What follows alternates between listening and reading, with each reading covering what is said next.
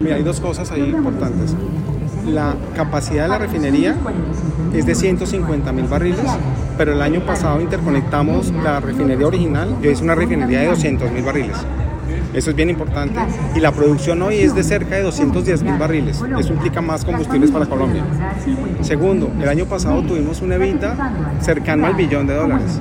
Y este año, con los márgenes que tenemos, pero sobre todo porque tenemos una producción de producir mucha gasolina y más diésel, estamos cerca a una cifra parecida. O sea que lo que estamos viendo en futuro es importantísimo.